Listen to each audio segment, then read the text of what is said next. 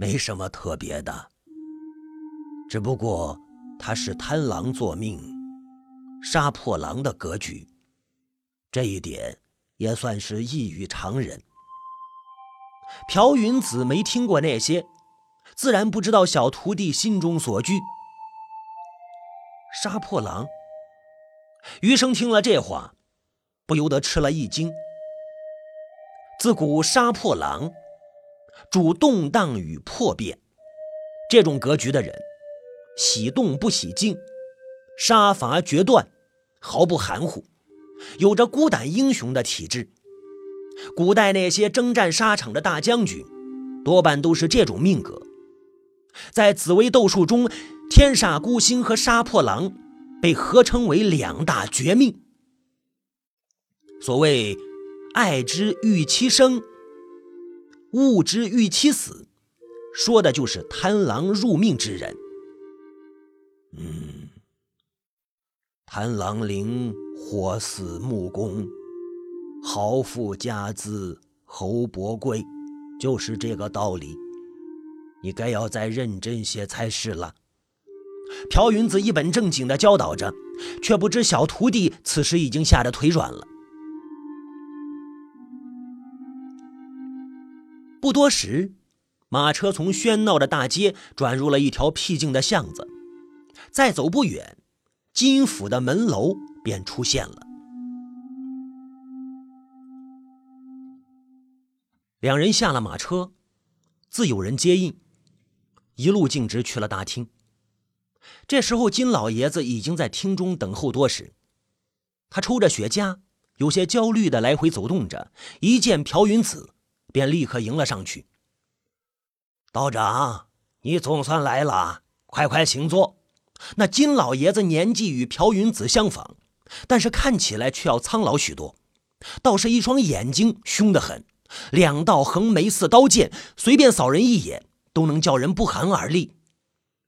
不急，不急，且让我这个小徒弟下去休息。朴云子摆了摆手，把余生拉到身边，示意要他给金老爷子行礼。老爷子好。金老爷子不是一般的角色，余生站在他的面前，紧张的不敢抬头，只抱着自己那个瓷坛子。脸涨得通红。嗯，金老爷子对于这种小角色并没有多少兴趣。他瞥了他一眼，眼角的余光却突然被余生怀里的白瓷坛给吸引了去。他只觉得这个坛子眼熟极了，却又压根想不起来是在哪里见过，心里顿时不安起来，指着那个白瓷坛就问道：“这是什么东西？从哪里来的？”朴云子见状，立刻挡在小徒弟的面前，笑着说道：“哈哈，这是观里带出来的法器，老爷子不必紧张。”说罢，便给余生使了个眼色，要他快些退下。余生会意，立刻整了整黑布，抱紧了瓷坛，跟着管家下去了。他走之后，金老爷子立刻拉起了朴云子，要与他切入正题。可谁知道他还没有来得及开口，朴云子就一个摆手，从袖中取出一个鸡蛋，递到他的面前。那是一个剥了壳的鸡蛋，然而整个蛋身都是乌黑发青，透着邪性。金老爷子望着这么个东西，惊讶的说不出话来。这，这是什么？金老爷子瞪大眼睛，脑子飞快的转动着。这并不是他第一回见到这种东西了。早上贫道给阿大做法事，刚验的。朴云子答道，他的目光冷如玄铁。你是说，你是说他，他回来了？金老爷子有些慌乱。他从来不信邪，更不信鬼神之说，但是这一回，他大概是真的老了。想起了十几年前的往事，竟觉得有些模糊，就连那些故人的脸，似乎也都记不清晰了。阿大的死不简单呀！朴云子叹了一口气，说道：“他不是溺死的，是死后才落水。我明白，我明白。哪来那么多水鬼？金老爷子沉声应道：“金大少呢？回来了吗？”朴云子问道。“你说谁？”金老爷子先是一愣，随后轻声答道：“他，他还在外头。嗯，叫他千万不要回来，再多躲一阵子。”朴云子叮嘱道。老爷子闻言觉得窝囊，不由得愤愤的低声骂了一句：“这么多年了，这倒霉日子，真不知道什么时候才是个头这个逆子呀！”他们口中这位金大少，名叫金元庆，绰号金猫，是老爷子的老来子，同时也是金家唯一的男丁。从小他就受尽了万千宠爱。金老爷子宠极了这个儿子，对他寄予厚望。金元庆才十几岁时，他就送他到了上海的法租界去读书，指望他将来能成大器。只可惜，他这个儿子并不争气，在上海本事没学着，倒是沾染了一身的花花公子的脾气，吃喝嫖赌样样精通，除了大烟就没有他不沾的。那金元庆二十岁的时候。因为屡次雇凶伤人，最终被学校退学，回到了古镇上。当时跟他一起回来的还有一个五小姐，是上海百乐门里头的头牌，好像叫什么叫什么曼丽。金元庆被开除之际，也消停过一阵子。他跟在父亲身边学做生意，起初呢似模似样，但是很快又恢复了本性。成天带着镇上的几个地痞无赖，四六不着的做着一些奸淫掳掠的脏事。那镇子上的人没有一个不厌恶他们。常常是他从哪条路上的街口经过，那条街上所有的门窗就会立即被紧紧的关起来。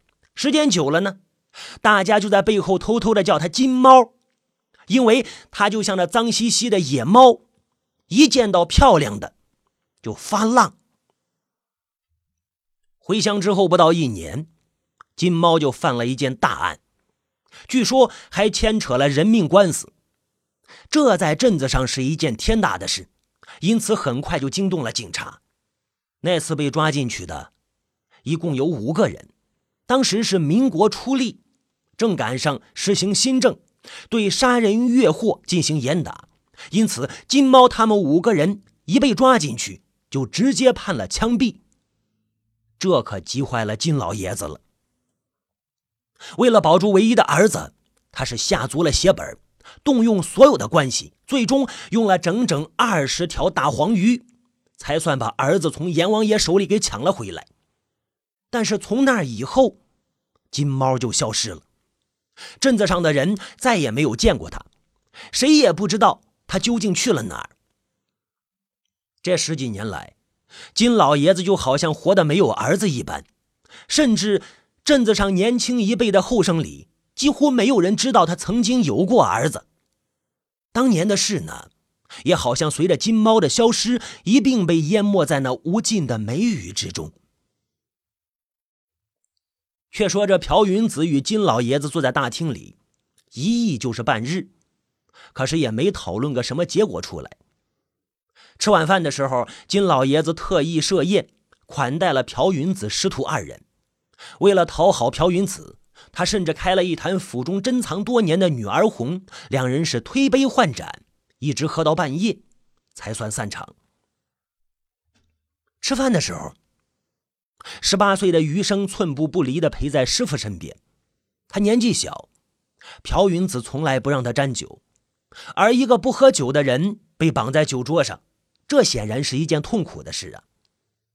他头脑清醒，却又无所事事，因此呢，只好左顾右盼，四处张望，借以打发时光。结果，这一看，还真被他歪打正着，看出点门道来。看出什么了？余生就发现啊，偌大的一个金府，除了五六十岁的老妈子之外，竟然连一个年轻的丫鬟都没有，别说是十七八岁的妙龄少女了，就连三十七八岁的半老徐娘都没有，里里外外全是一水的老太太，这显然就不正常。余生呢就在心里想：你看啊，像金府这种大户人家，最不缺的应该就是丫鬟，怎么可能全是一些毫无姿色可言的老妈子呢？这种奇怪的人事安排，透着欲盖弥彰的诡异。余生望着酒桌上谈笑风生的金老爷子，实在猜不透他到底在刻意躲避些什么。这天夜里，余生做了一个极度怪异的梦。天刚蒙蒙亮，他就从梦中惊醒，挣扎坐起，再无睡意。油灯昏黄，朴云子在灯下打坐，见余生惊恐不安，便睁开了眼睛。你这一夜睡得不安稳呀，师师傅，你一直守着我吗？余生抬手擦了擦额上的汗珠。桌上有茶，喝口热水，压压惊吧。你头一回出门，做一些乱梦是免不了的，一会儿吃颗药就好了。啊！余生闻言有些惊诧。自己并没有告诉师傅做梦的内容，但是师傅却似乎对一切都了如指掌。想到这里呢，他顿时再次惊恐起来，忙从床上爬下来，俯身伸手往床底摸去。你干什么呢？师傅的声音在身后响起。这里，这里应该有一个暗格。余生疑心，他尽全力伸长了手往里够。那是梦，怎么能当真呢？朴云子的声音有些飘，但是余生显然顾不上这些。不，不，他不是梦，他很真实。那下头埋着个人，一个女人。余生用手使劲的往地板缝里抠，一边抠还一边不停的喃喃自语：“是这儿，就是这儿，他他就在这儿。他们把他钉在了地板下头。”然后，然后，然后要活活的闷死他！我要，我要救人！我不能见死不救！我不能！那只是梦。朴云子见他神志不清，不由得生气起来，使劲将他从床底下拖出来。他抓住他的肩头，一字一句的重复道：“那只是梦，没有女人，也没有求救声。求救声？对，对，对，师傅，你也听见了。”他是在喊救命，他朝我喊：“师傅，我们就要救他呀！他就在这下头。”余生还想往床下去，朴云子见了不由发怒，只见他拉住他，厉声呵斥道：“疯狗没有！修道之人，怎地连这点定力都没有？平常打坐你都是怎么对待的？”师傅，我，我。余生从来没有见过师傅如此生气，被他这么一呵斥，余生顿时哑口无言。他明白师傅话里的意思，可是又觉得这根本是两码事。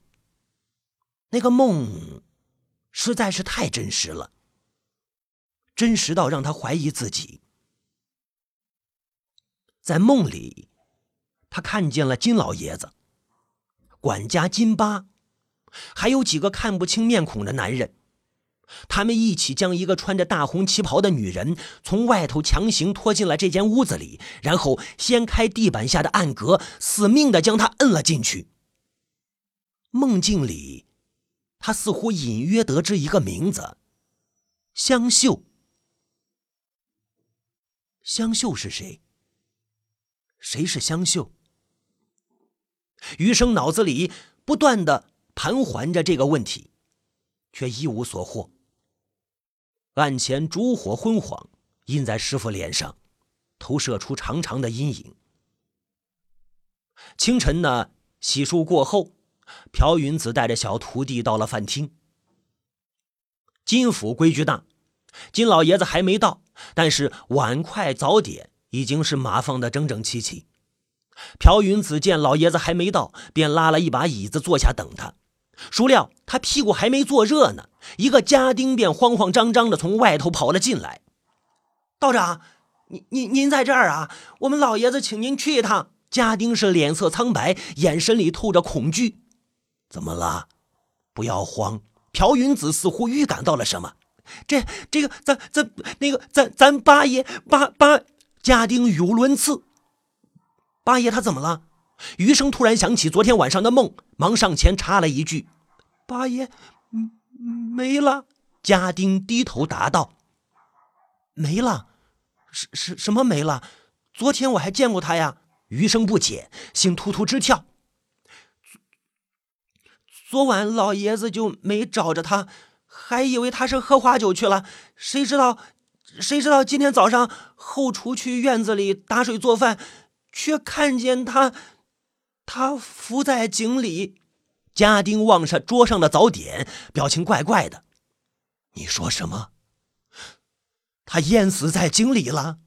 朴云子闻言顿时坐不住了，只见他腾的一声坐了起来，快速朝屋外走去。快带我去后院，要快！谁知道，没走出两步，他却又像是突然想起了什么，猛地回过头来，对身后的小徒弟叮嘱道：“余生，你先回房，把今日的丹药吃好了再来。”余生虽然很想直接跟去看一看。但是无奈师命难违，因此只得折返。余生离开之后，朴云子不敢再做耽搁，直奔后院而去。他一到，阵脚已乱的金老爷子忙扑了上去：“道道长，怎么办呀？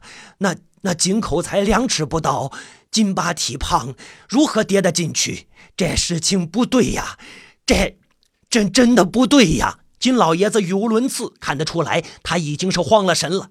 先不要急，待我上前查验。朴云子虽然强作镇定，但是声音也有些发抖。他走到了井边，一边往里看，一边问在场的下人们：“你们谁最后见过金八爷？是什么时辰，在什么地方？”昨个夜里，小的替八爷叫的马车，去了镇子上的翠红楼。门房闻言，忙上前答了一句：“翠红楼。”他果真又去喝花酒了。金老爷子闻言跳了起来，因为金府有规矩，不住女眷，因此对于下人们的那档子事，他一向管得不严，只要别把人带回来就行。但是这金八是隔三差五就往翠红楼里面跑，这实在是色令智昏，自个儿找死。话分两头说，这边呢，朴云子他们忙着捞尸，另一头回房吃药的余生却也是没闲着。